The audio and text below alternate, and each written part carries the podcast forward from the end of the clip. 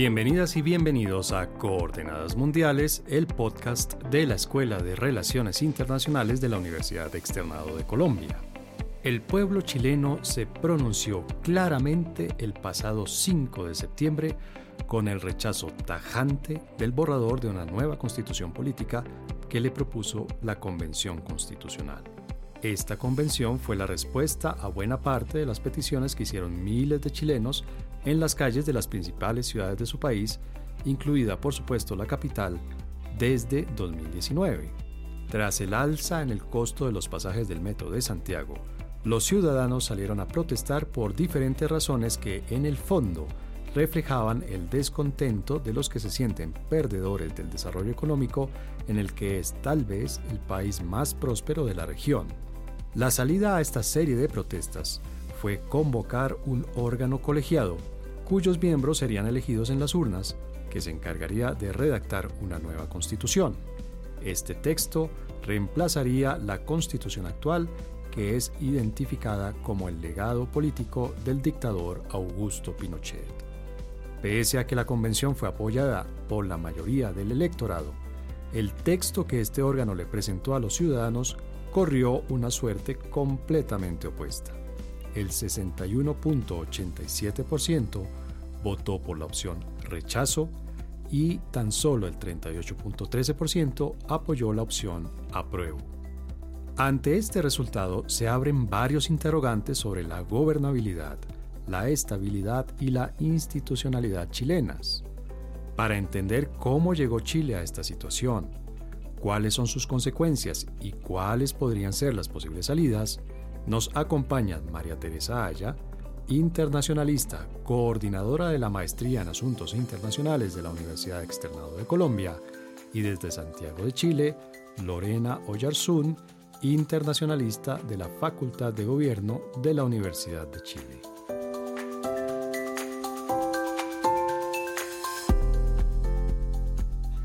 María Teresa Aya mitad chilena, mitad colombiana, con el corazón en Chile y el, y el cuerpo y la... Bueno, no sé. Está María Teresa allá, medio chilena, medio bogotana, medio colombiana, está aquí en Bogotá acompañándonos, pero que conoce muy, muy, muy bien Chile desde muchos puntos de vista. Hola César, hola Lorena, ¿cómo están? Para mí es un gusto y siempre hablar de Chile a mí, como dice César, me llena el corazón, es un tema que me apasiona y me gusta mucho, es mi segunda patria y van a notar los oyentes que empieza a modificársele el acento. Es inevitable, es una cosa inconsciente. Y Lorena Oyarzún, Lorena. Eh.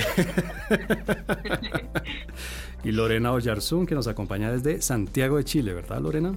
Sí, desde Santiago, así que un abrazo grande a todos los oyentes y a ustedes, por supuesto, que es un agrado siempre compartir estos micrófonos. Bueno, pues muchas gracias a las dos por haber aceptado la invitación. Les propongo que entremos en materia. María Teresa, ¿cómo llegamos a este momento? Es decir, ¿qué pasó en Chile desde 2019, perdón, que empezamos a ver noticias de Chile por temas sociales, por temas políticos? ¿Y cómo fue que eso de hace tres años terminó en esta situación de un plebiscito en el que la gente le dijo no a la nueva constitución? César, para quienes no me conocen, les cuento que me encanta la historia y yo podría arrancar feliz ejemplo en la Constitución de 1925, ese plebiscito. Pero voy a tratar de no irme muy para atrás y simplemente voy a decir que ya antes del estallido social del 2019, desde que se hizo la transición a la democracia, el paso a la democracia, se empezó a hablar que había que cambiar la constitución, constitución que de 1980, muy en sus orígenes amarrada a lo que fue la Junta Militar y el régimen de Pinochet, había que cambiarla y había que quitarle algunos espacios que tenían ganados ahí, por ejemplo, los senadores vitalicios, el tema de los altos mandos en las eh, eh, militares, pero también algunos temas que tenían que ver más con democracia y con la gente. Es decir, el tema del cambio democrático y cambio de, cambio de, constitución no nace en el 2019, es un tema del que yo llevo oyendo por lo menos 30 años a los diferentes eh, presidentes de la concertación, de la época de la transición democrática, en especial al presidente Lagos, quien hizo, yo creo, la tabla de reformas más grandes que ha tenido esta constitución. En total, la constitución lleva 31 reformas, es decir, no estamos hablando de la constitución original del año 80, ha sido reformada varias veces, pero igual es una constitución que no tiene legitimidad, que ha perdido la legitimidad si es que la tuvo en el año 80, razón por la cual entonces se habla después del estallido social de que ya no se puede postergar más el tema y tenemos que hacer un cambio, una nueva constitución y un nuevo Chile. Lorena, ¿tú compartes esta visión de María Teresa de que este proceso no comenzó en 2019, sino que es un proceso que lleva, no sé, prácticamente 40 años, que los chilenos están esperando un cambio constitucional 40 años, o más bien sí comenzó en 2019 con las protestas que vimos en Santiago y en otras ciudades? Eh, efectivamente, el tema de la constitución ha sido un, debate y una espina que, ha estado presente en la sociedad chilena, sobre todo para los sectores más progresistas, de la izquierda, de la izquierda tal vez más radical, por supuesto. Entonces es un tema que siempre estuvo presente, pero como, como señal, muy bien señalados hace un momento, efectivamente tuvo varias reformas. O sea, con el presidente Ricardo Lagos, gran parte de los enclaves autoritarios fueron eliminados. Sin embargo, el proceso, yo creo que lo, que podríamos decir que es nuevo, novedoso de ahora, es que efectivamente el proceso constitucional, tal como se, se, produjo, el que hubiese una convención constitucional en Chile, que hubiese paridad, que hubiese gente que eran ciudadanos comunes, que fueron electos en una comisión de expertos, que hizo un proyecto constitucional, eso responde al estallido social. Eso sí, ¿ya? Porque efectivamente eh, la manera como para buscar una solución que fuera pacífica a la crisis institucional que fue tan tremenda en, en nuestro país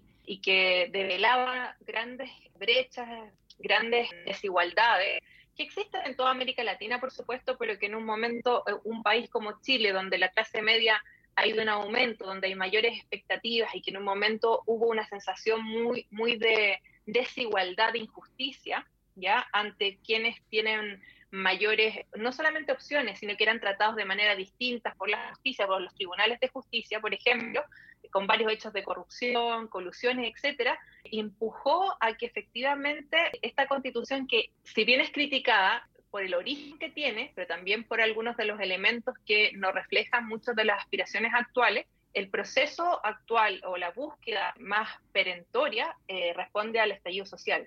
Pero a ver si les estoy entendiendo bien a las dos. Por lo que ustedes me dicen, Chile sí o sí iba hacia una reforma constitucional de fondo, es decir, no, no, solamente una reforma, una sustitución de constitución, no era simplemente hacerle una reforma más a la constitución, sino era cambiarla completamente, reemplazarla por una nueva constitución. No, yo, yo, creo que, a ver, lo que estaba tratando de decir es que efectivamente habían críticas a la constitución. Se intentó hacer, como dijo María Teresa, o sea, efectivamente hubo reformas anteriores y se quiso hacer bajo la presidencia de Michelle Bachelet un proceso constitucional que no, no se logró concretar. Pero lo que realmente da el puntapié inicial para que este proceso fuera, eh, se llevara a cabo, en la actualidad es el estallido social, porque no había el consenso necesario en el Parlamento para llevar a cabo un proceso constitucional. O sea, desde esa perspectiva, lo que yo coincido con María Teresa es que efectivamente sí había muchas críticas a esta constitución y, por un sector relevante, eh, pero lo que no había era el consenso para llevarlas a cabo.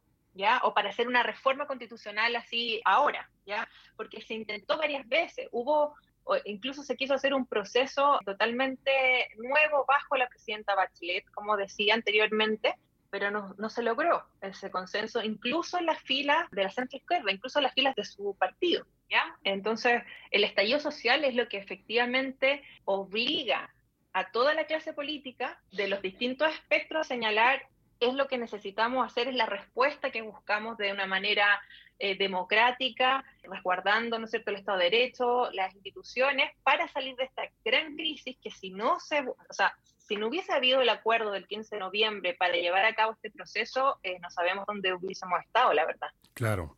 Una cosita rápida. Acá lo irónico de toda esta historia que cuenta Lorena es que es cierto, la presidenta Bachelet quiso hacer toda esta reforma constitucional y lo trabajó fuertemente, entre otras, pidió el apoyo varias veces de Colombia, la experiencia de la constituyente del 90-91 en Colombia, como ejemplo, a ver qué se podía hacer y hubo varias reuniones al efecto. Lo irónico de lo que cuenta la Lorena es que cuando llega Piñera II al poder, lo primero que hacen es archivar total y absolutamente este proyecto y es a él que le toca, luego del estallido social, un poco tragarse sus palabras y decir, bueno, sí, ya hagamos la nueva constitución. Eso es bastante disiente de lo que pasó en ese momento. ¿Y por qué la resistencia de Piñera? Piñera, pues para ponerlo en contexto, representa la derecha tradicional, podría decir uno, María Teresa Lorena, ¿sí es la derecha tradicional chilena? Sí, la UDI eh. yo creo que representa, y en Chile Vamos es un poco esa derecha tradicional que no necesariamente es pinochetista, pero sí es el neoliberalismo, es eh, un país, una, una, derecha tradicional de los empresarios, podríamos decir estamos, también. Estamos hablando de que como en cualquier país hay derecha democrática, izquierda democrática, pero digamos, ¿cuál era el reparo que tenía la derecha frente a un cambio de constitución, María Teresa? ¿Por qué había esa resistencia? ¿Por qué Piñera archivó, engavetó este proyecto de, de una nueva constitución? Que eso, eso tal vez es lo interesante del caso, eh, porque yo creo que no solamente la derecha, y, y esto es lo interesante, yo creo que gran parte, si bien el sector eh, más progresista de la centro izquierda sí buscaban y tenían muchos reparos con la constitución, tal vez muchos de, la, de lo que se denominaba la concertación, los gobiernos que fueron después de la recuperación de la democracia, algunos de ellos se sentían cómodos en la situación porque ya habían habido reformas, ya las reformas del presidente Lago. Entonces, es un país que el estallido social realmente generó, fue como una bofetada para muchos de los políticos, pero también para los intelectuales, para muchos de quienes veían a Chile como un país que estaba creciendo con mucho progreso y que efectivamente si tú ves los, índices, eh, los, los macro índices de Chile son muy buenos. ¿ya? Y en términos de estabilidad, se habla de estabilidad, Chile excelente en eso, pero la verdad es que había una fractura y había una disociación de gran parte de esa narrativa de un país más exitoso, más estable con lo que estaba pasando y con las urgencias de la gente. Y yo creo que si bien tiene que ver con el tema de la constitución, fue una salida política, ¿por qué? Porque la, esta derecha que tú señalabas, claro, hay una derecha que es, liberal, que es democrática, que efectivamente, o sea, de hecho, Sebastián Piñera no estaba con, con Pinochet.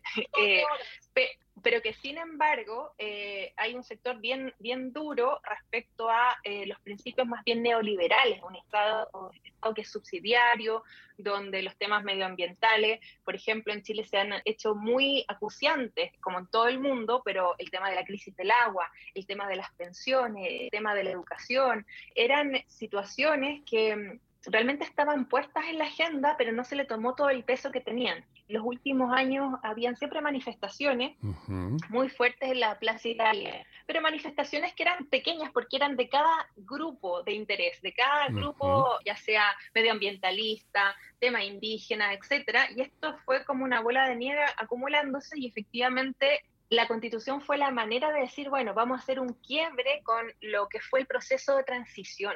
¿Ya? Porque el proceso de transición fue criticado, si bien fue muy reconocido en el mundo, etcétera, se, se dijo que se había extendido demasiado y que no se habían logrado hacer cambios más sustantivos respecto al modelo de desarrollo del país. Y ese modelo va asociado a, no, no solo a la derecha, por eso decía, sino que a una forma que es una estrategia de inserción del país muy centrada en el extractivismo, eh, falta, ¿no es cierto? Y, que, falta efectivamente poner mayor relieve a aspectos que tienen que ver con la sustentabilidad, con la igualdad, el, el territorio, cómo cada comunidad es parte, ¿no es cierto?, de ese territorio y también toma decisiones. Claro, pero a ver, por lo que ustedes dicen, es clarísimo que este es en realidad, esto de la Asamblea Constituyente, como diríamos en Colombia, la Convención Constitucional, como dicen en Chile, es el resultado de un proceso que arrancó prácticamente un día después de que fue promulgada la constitución actual, la que está vigente. Estoy obviamente exagerando un poco, pero más o menos lo que ustedes me dicen es, es un proceso que arrancó hace mucho tiempo,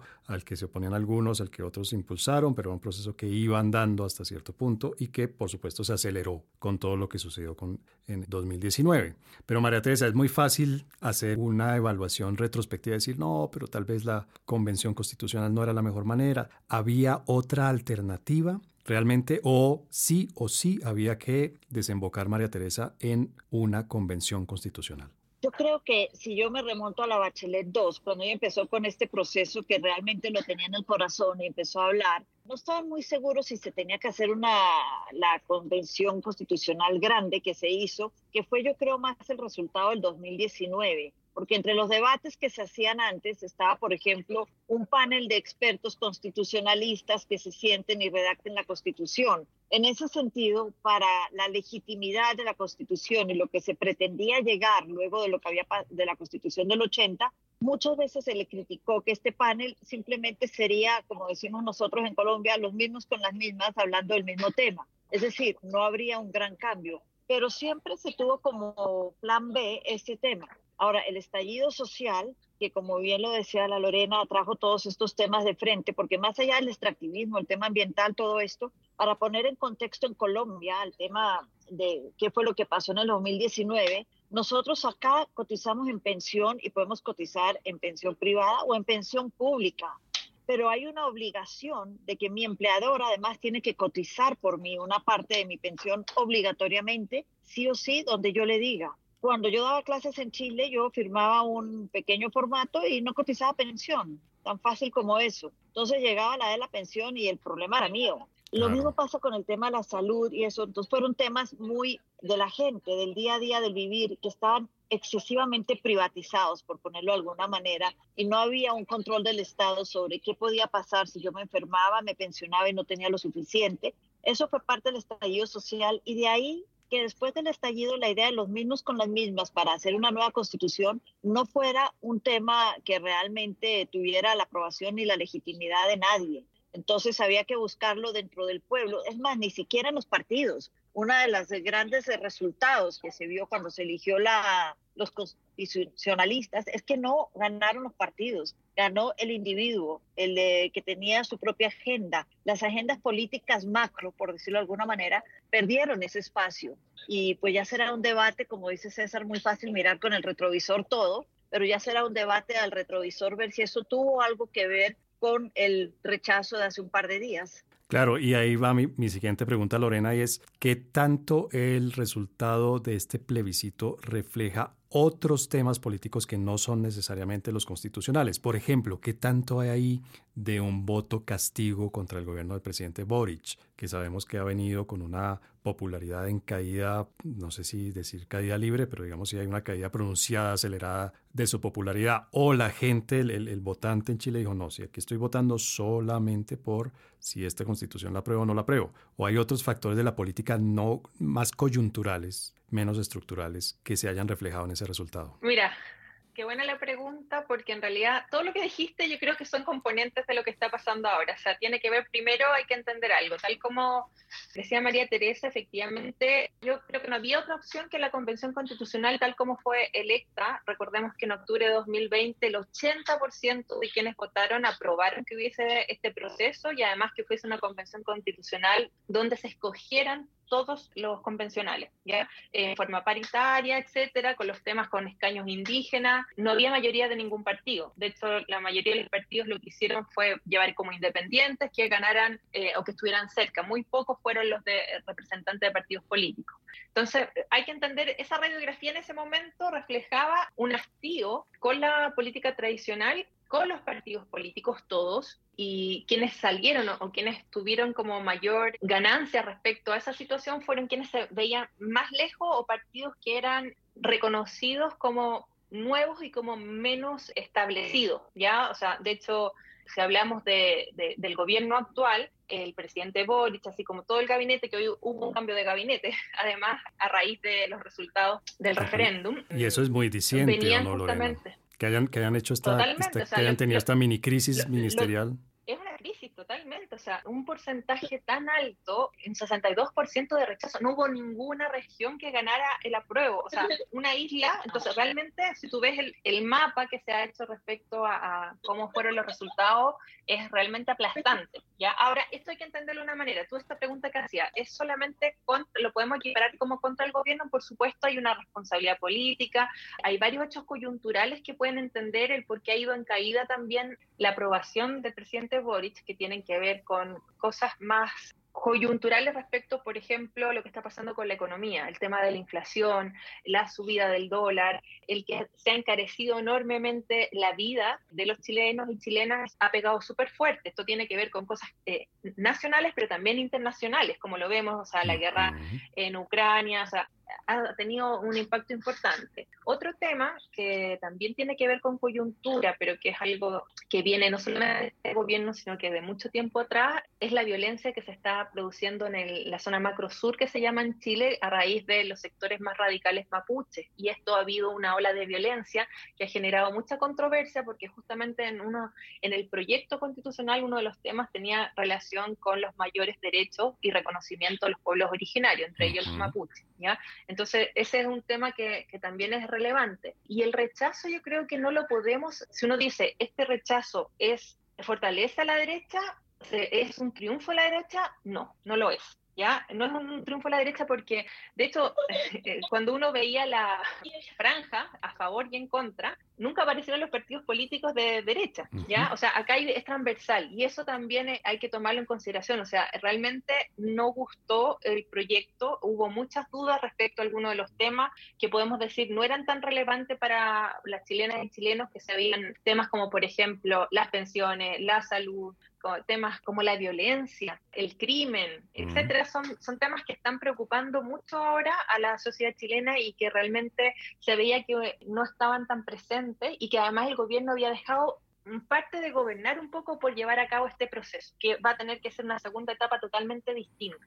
Por esto que acaba de decir Lorena del gobierno, que ha dejado de gobernar en parte, parcialmente. María Teresa, ¿cómo queda la gobernanza en Chile? Porque Lorena nos hace un análisis y, bueno, sí había obviamente unas causas del voto, una explicación del voto que tenían que ver directamente con la constitución redactada, con este borrador, pero también con el momento y la coyuntura política de Chile, política y económica, ¿no? porque estas son dos, diría yo, hermanos eh, que van siempre juntos. ¿Cómo queda la gobernabilidad de aquí en adelante? ¿Esto afecta la gobernabilidad de, Boric? Ya con este cambio de ministros, digamos, se hizo el sacrificio, entre comillas, en el altar de la democracia y ya se quedaron aplacados los dioses o va a tener Boric una gobernabilidad complicada ahora?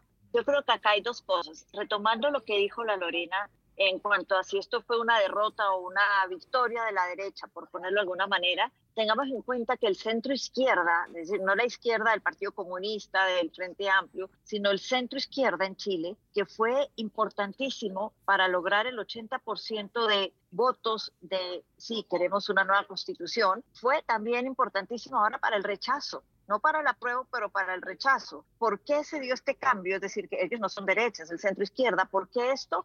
En parte, pensaría yo, por una deslegitimidad de los constituyentes, de quienes estaban tomando las decisiones, que de alguna manera estaban poniendo además unos temas muy micro, muy personales, que poco tienen que ver con el bien público y el Estado en la palestra de la nueva constitución. Y para algunos era una burla al proceso constitucional. Entonces ahí no hubo un tema de izquierda-derecha, hubo un tema de queremos una carta magna y eso de por sí implica un mínimo de dignidad para el país. Ahora, en cuanto a los cambios ministeriales y eso, yo creo que lo más importante fue el cambio en lo que llaman en Chile la Secretaría de la Presidencia, la Secretaría General de la Presidencia, que tiene nivel de ministerio y tiene lo que acá tiene el Ministerio del Interior a veces, que es esa comunicación, tanto con los partidos políticos como con el Congreso. Y yo creo que ese sí es un cambio que eh, le va a permitir al presidente Boric, esperaría uno, una mayor gobernabilidad, dado que Jackson, quien estaba ahí, era la mano derecha de Boric desde mucho antes, desde, estoy hablando años a, desde la época de estudiantes, era un personaje bastante conflictivo y sobre todo de esas personas que, que a veces es difícil aprender que cuando uno llega al poder, uno de los grandes temas, temas de políticas públicas, gobierno, es poco de tolerancia y sobre todo aprender a negociar de alguna manera a escuchar. Y ahí había un, llamémoslo, teléfono roto entre el Congreso, los partidos y la presidencia. Entonces yo creo que ese cambio ministerial es tal vez el más importante que se da dentro de estos cambios que hubo hoy día en Santiago, porque es de esperarse que ahora haya una mayor comunicación con los partidos, con el Congreso. Y voy a citar a un profesor, amigo mío de la Católica, se llama Nicolás Cobo, hablando con Nicolás sobre estos temas, me decía, si con esto logramos que la presidencia, que el Ejecutivo se mueva tres graditos, tres grados, que no es mucho, hacia el centro, podemos lograr unos puentes interesantes de comunicación que pueden resolver muchos problemas para Chile. Bueno, mm. muy bien. Creo que Lorena, ¿ibas a agregar algo?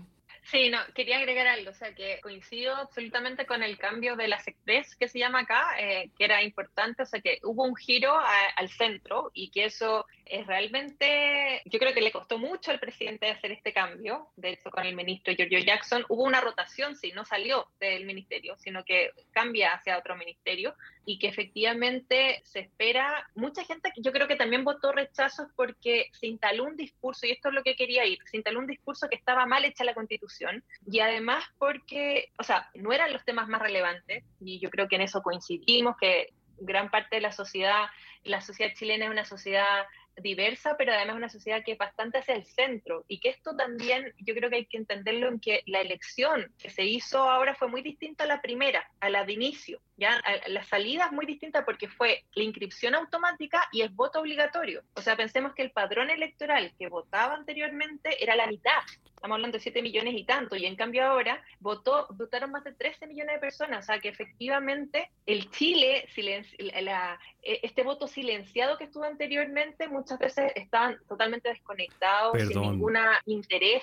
Perdón que te interrumpa, pero solamente para ponerlo en contexto. Cuando hablas de la votación de inicio, es cómo se eligieron los miembros de la Convención Constitucional. Y cuando hablas de la salida, estás hablando del plebiscito para aprobarla o no. Para lo que pasa es que en Chile hubo un cambio al sistema electoral y efectivamente antes el voto en Chile, mucho antes era obligatorio, pero con la inscripción que, que tú la hacías voluntaria para el plebiscito, eh, si es que se aprobaba este proceso constitucional y la convención, se decidió hacerlo obligatorio, pero con la inscripción que ya existía. ¿ya? En cambio, esta, para refrendar la constitución, se estimó que era tan relevante el tema que por lo mismo se hizo inscripción automática, o sea, tú cumples 18 años, te inscriben automáticamente en el servicio electoral CERVEL y además el voto obligatorio. Y ese padrón electoral, o sea, es el doble de lo que estaba anteriormente y además pensemos que si bien Boric ganó eh, por una totalmente legítimamente, democráticamente y con un porcentaje importante, o sea, los electores del padrón electoral fueron 50%,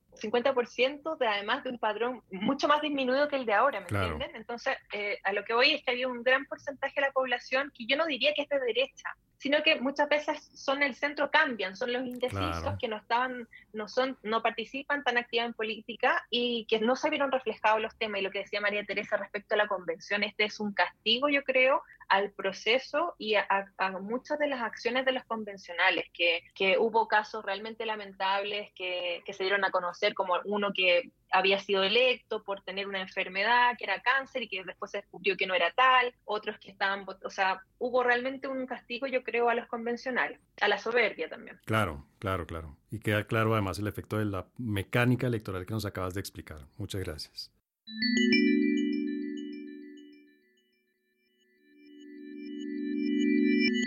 Bueno, en el primer segmento de este episodio quedó claro, digamos, cuáles fueron las causas y cuáles las circunstancias que llevaron a esta convención constitucional y, de nuevo, luego de eso, al fracaso del borrador de constitución en el plebiscito. En este segundo segmento, que va a ser más corto por cuestiones de tiempo, me gustaría mucho que ustedes me dijeran qué viene ahora para Chile. Es decir, en primer lugar, visto desde afuera, uno puede decir, oh Dios, se acabó Chile hasta aquí llegó Chile, olvídense aquí en Colombia, Lorena, qué pena el comentario tan superficial, pero se acabaron los buenos vinos chilenos, se acabaron los duraznos y las manzanas, se nos acabó Falabella y Cencosud, hasta aquí llegó Chile, o no es que esté tampoco, no, estaba en juego, digamos, la existencia misma y la normalidad y la estabilidad del país. ¿Qué tanto, qué tanto estaba en juego? Es, decir, este golpe, que, es, que obviamente genera una crisis, realmente en un país como Chile, ¿qué tan grave es, María Teresa? Yo creo que Chile es un país que, valga la redundancia, una frase que es bastante trillada en Colombia, Chile es un país de instituciones fuertes hoy día hay un fuerte institucionalismo, tanto la presidencia como el Congreso actual, como las diferentes fuerzas. Por lo tanto, Chile no se acaba. Y recordemos además que hay un 80% del país que sigue queriendo una nueva constitución. No estamos hablando de que ya con esto se acabe todo lo que es el tema de la constitución. No, para nada. Hay, el país quiere y exige una nueva constitución el país no se acaba, además no deja de, funcionar. Hoy vimos, por ejemplo, con el cambio de ministros que están dispuestos a hacer, valga la redundancia, cambios de nuevo, tratar de mejorar lo que se ha hecho mal, aprender de las lecciones de estos seis meses, y ver cómo podemos seguir hacia adelante con un Chile que realmente clama un cambio. Y es que yo soy la primera en decir, había ciertas cosas, la palabra que yo a veces uso y son un poco fuertes, perversas en los temas de educación, de salud. A mí me parecía perverso el sistema muchas veces. Entonces yo sí creo que el cambio es absolutamente necesario. El país no se acaba por el cambio, no se acabó Colombia. Tuvimos una constituyente nueva en la que participaron guerrilleros del M-19 como Navarro Wolf, que participaron al año de haberse reintegrado y la constitución funciona maravillosamente bien y fueron aportes muy importantes importantes los que se hicieron. Entonces yo creo que a Chile lo que le falta es un poco este nuevo empuje para una constituyente que sea, que los constituyentes se vendan como serios, que se vendan como yo vengo acá a hacer el trabajo por Chile y no por mí. Las instituciones son fuertes, Palabela va a seguir acá, Sencosud, Casa Ideas, todo esto y seguiremos tomándonos el, eh, el buen espumante de Undurraga en las eh, noches, tal vez, sí, Pongamos las prioridades claras, vamos a seguir teniendo prioridades claras, vamos a seguir teniendo Undurraga, Santa Rita, es decir, o, tenemos que salir realmente en pánico en este momento a abastecernos? No, vamos a seguir teniéndolo. La pena, Lorena, es que no tenemos pisco, entonces eh, no puedo celebrar con pisco ni tomarme el pisco de cumpleaños, pero, pero todo lo demás lo seguiremos celebrando porque a la distancia, y yo creo que esto fue una parte interesante también de, hablaba Lorena del tema de las elecciones, el voto obligatorio que aumentó el padrón enormemente y yo creo que sí, algo tan complejo como una nueva constitución, sí había una cierta legitimidad en volverlo obligatorio, pero también el eh, voto en el exterior, que para Chile es algo bastante novedoso. Y yo creo que eso también nos hace estar más cerca de Chile y son temas que legitiman lo que puede venir ahora para adelante, que de todas maneras yo pienso tiene que haber un cambio constitucional, tarde que temprano y yo creo que más temprano que tarde. Lorena María Teresa nos acaba de pintar, digamos, una situación que no es el fin del mundo, no es el fin de la civilización como la conocemos, obviamente con un par de chistes muy, muy superficiales de, las marcas conocidas, de la gran presencia que tiene Chile en América Latina, pero pues obviamente con un comentario muy superficial. ¿Realmente qué tan grave fue esto para Chile? Tú que estás allá, Lorena, ¿qué tan grave fue este? ¿O es simplemente un capítulo más de una historia que se va desarrollando poco a poco? A ver, yo creo que no hay que ser tan fatalista porque efectivamente, claro, es un, movimiento tectónico, sobre todo para quienes estaban por el apruebo, pero es un proceso que efectivamente no ha concluido. Es un proceso que además yo destacaría varias cosas que fueron positivas. Si bien se rechazó un texto donde la mayoría de los chilenos ejercieron su derecho ciudadanamente, fueron a votar más de 13 millones de personas o sea, es un tema que además importaba de un padrón de 15 millones y algo, y donde también se dijo contundentemente que no a una propuesta que se vio como eh, más polarizante. Yo también quiero señalar que hubo varias campañas como de desinformación respecto al contenido de la, de la constitución, del proyecto constitucional, pero que sin embargo, efectivamente yo creo que eh, hubo falencias no solamente respecto a temas muy particulares que estaban insertos y otros grandes temas que tal vez no se se dio mayor definición, por ejemplo, el sistema político, etcétera, pero que la ciudadanía no le hizo sentido. Y este no sentido, claro, genera una incertidumbre, se abre de nuevo una incertidumbre en el país, lo que genera efecto en la economía, en la estabilidad, pero yo creo que es positivo porque nos permite, y sobre todo también al gobierno, para el gobierno son momentos difíciles, sin duda, pero también va, a ser importante eh, si efectivamente el presidente Boric puede liderar una concertación en términos de miradas que si bien son diversas, son legítimas y que pueden causarse a pensar en el, bien superior del país. Y yo creo que eso es como lo relevante, aunque, claro, hay muchas muchas dudas respecto a cómo va a actuar e, la oposición, porque hay una oposición que, claro, es, democrática, que dentro de la campaña, por ejemplo, del rechazo, se comprometieron a que hubiese un proceso de, para conformar una nueva constitución. ¿Cómo va a ser? Eso es lo que no está claro. Tengo dos preguntas, si me permites interrumpirte. Una es, ¿cuáles son los temas urgentes si entendemos que este proceso se hizo para liberar la presión y solucionando problemas, por supuesto, liberar la presión que había de todas las protestas y de todos los movimientos que hubo desde 2019. ¿Cuáles son los tres temas, si, si me puedes decir tres, cuatro, cinco, obviamente, pero cuáles son los temas prioritarios, urgentes, que hay que atender desde un nivel constitucional? Mira, yo creo que algo que se reconoció en el proyecto el proyecto que acaba de ser rechazado y que de manera transversal tiene que ver con Chile entenderlo como un Estado social de derecho. ¿Y eso por qué lo digo? Porque gran parte de las críticas, de la sensación de injusticia que existía en el país previo al estallido social y, posteriormente tenían que ver con acceso a la salud, a la educación, por ejemplo, al trabajo digno, que son principios que tal vez eh, podrían estar consagrados con la idea de tener acceso universal, ¿no es cierto?, a la salud. Esto no significa que sea privada o que sea, ¿me entiendes? O sea, no estoy yéndome eso que eso tú lo puedes bajar en normas pero sí los principios y que darle y darle la preeminencia que tiene. El tema de sería que, que haya un texto constitucional que diga, por ejemplo, la salud es un derecho de todas y todos los chilenos, la educación tal es un derecho. Sí, y que está, pero que en el fondo una de, las críticas que se hacía a la constitución eh, actual, que es la vigente que tenemos hoy en día después del 80, tiene que ver con este rol subsidiario del Estado, que gran parte, por ejemplo, del cambio en el sistema de pensión, etcétera, tenía que ver con eso. Sin embargo, yo creo que acá la verdad es que no había voluntad política. Entonces, yo creo que hoy en día una de las cosas más importantes es que efectivamente se lleve a cabo un cambio constitucional. O sea, eso sí o sí hay que hacerlo. Más que pensando en, lo que tiene que estar en la constitución, esta pregunta que tú me hacías, yo creo que lo que no puede quedar en el aire es que esto se olvide, ¿ya? O más que se olvide, que se retrase, que estemos de aquí, no haya realmente un acuerdo rápido para que fundamentalmente se va a hacer en el Congreso, yo creo, este acuerdo de cómo se va a proceder, ¿ya? pero eh, y, en este sentido... Perdón que te interrumpa nuevamente, pero ahí viene la segunda pregunta, que en realidad tiene una, una pequeña pregunta intermedia. ¿Qué pasa si no se hace una reforma, Lorena? ¿Vamos a volver a la situación que se vio en 2019? Es decir, ¿vamos a volver a ver las calles de las ciudades chilenas con protestas, con, con todos estos movimientos sociales?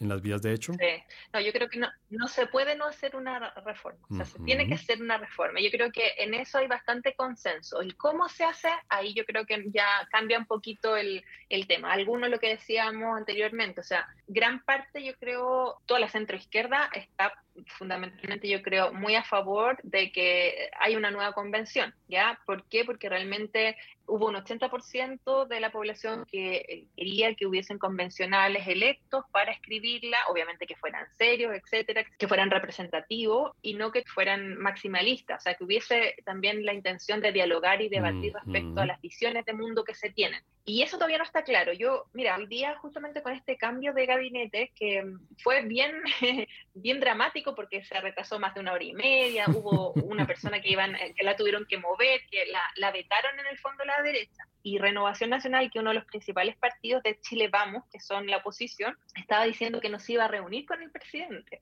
Y esto es grave porque se iban a reunir hoy a las 4 de la tarde, ¿ya? Entonces, si no se reunían, ya no estaba la primera conversación para ponerse de acuerdo respecto a qué es lo que viene, cómo hacerlo, cómo convocar. Pensemos que el país no puede estar dos años más en, en una incertidumbre constitucional. ¿Y qué opciones hay? Quiero decir, una opción, me imagino yo, es convocar una nueva convención, pero ¿qué otras opciones hay? Sí, mira, también, o sea, algunos hablan que esta sería, podría haber una comisión de expertos, algunos partidarios y también detractores del proyecto constitucional han señalado que hubiese sido mucho mejor que eh, hubiese una comisión de expertos. Particularmente yo te decía que lo veo más complejo ese escenario porque no tendría tanto la legitimidad. Piensa que el estallido social, gran parte de, por qué se produce era esta disociación que existía con las élites, que no se escuchaba a quienes representaban o quieren ciudadanos comunes. Entonces, si bien la convención demostró una falencia a no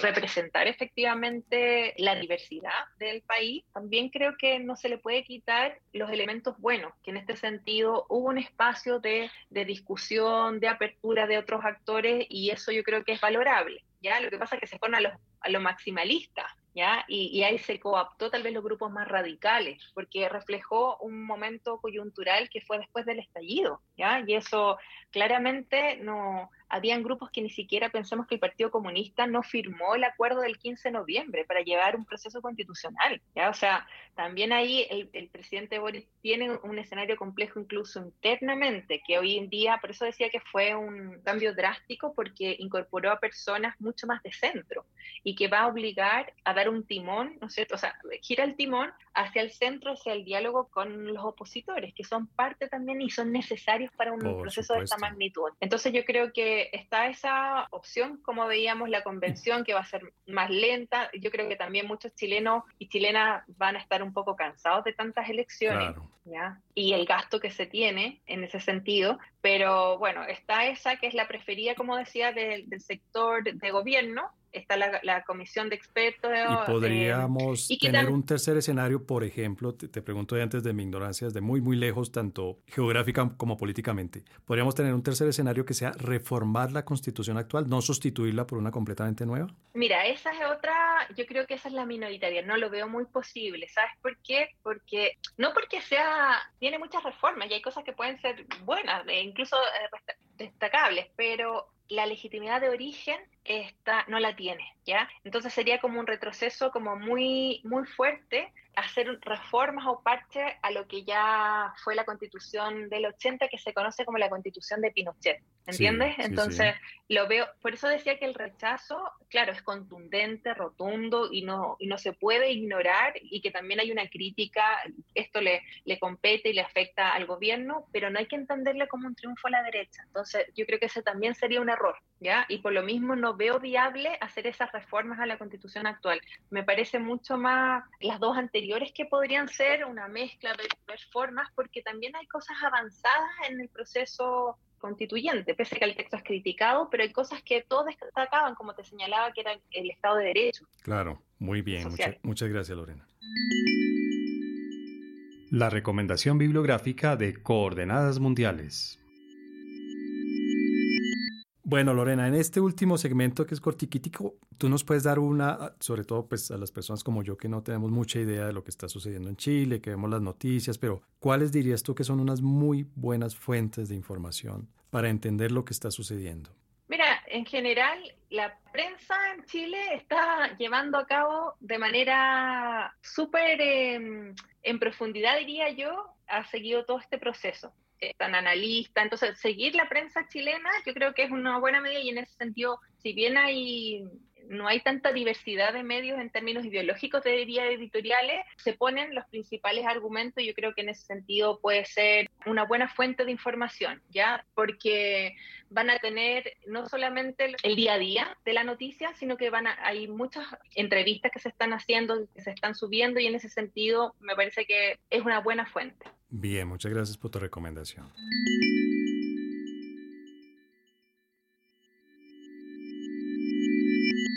María Teresa, como siempre, muchas gracias por habernos acompañado. Nuestra colombo-chilena, chilena, colombiana. Bueno, ya ustedes sabrán interpretar ese acento delicioso que nos acompañó aquí con todo su conocimiento y con todo su interés, apasionado por uno de los países que en este momento son el centro de interés en América Latina. No, muchas gracias César, un gusto Lorena y como digo, me encanta hablar de Chile, que lo llevo en el corazón y como decimos en Chile, como dicen cuando voy, chao, chao. Chao, chao. Muy bien. Bueno, y a ti también Lorena Oyarzú, muchas gracias por habernos acompañado desde Santiago de Chile para darnos tu punto de vista desde allá in situ de todo esto que está sucediendo. Esto lo grabamos obviamente por, por, una videoconferencia y veo que está entrando el sol. ¿Ya se está acercando la primavera allí, Lorena? ¿Ya se está asomando la primavera? Sí. Muy bien. Sí, sí, hoy día de hecho hace mucho calor. Eh, de, hecho, yo estoy con polera, si me ven, porque hace mucho, mucho calor. Eh, y ayer también hubo como 29 grados. Entonces, Uy, caramba. Así, el día del plebiscito también. Entonces, eh, se está acercando, pero dicen que va a haber lluvias nuevamente. Así que está medio turbulento el, clima, así como el ambiente político. Es inevitable hacer la, la, conexión con el clima político, pero bueno, esperemos también que, como en la política, más bien como en el clima meteorológico, en la política estén ustedes en Chile frente a una nueva estación más cálida y menos tormentosa. Lorena, de verdad, muchas, muchas gracias por tu participación y por habernos dado esta explicación que solo se puede dar desde Chile. Mil gracias por haber estado aquí. muchas gracias, César. Que estén bien. Hasta luego. Hasta luego, Lorena. Que estés muy bien.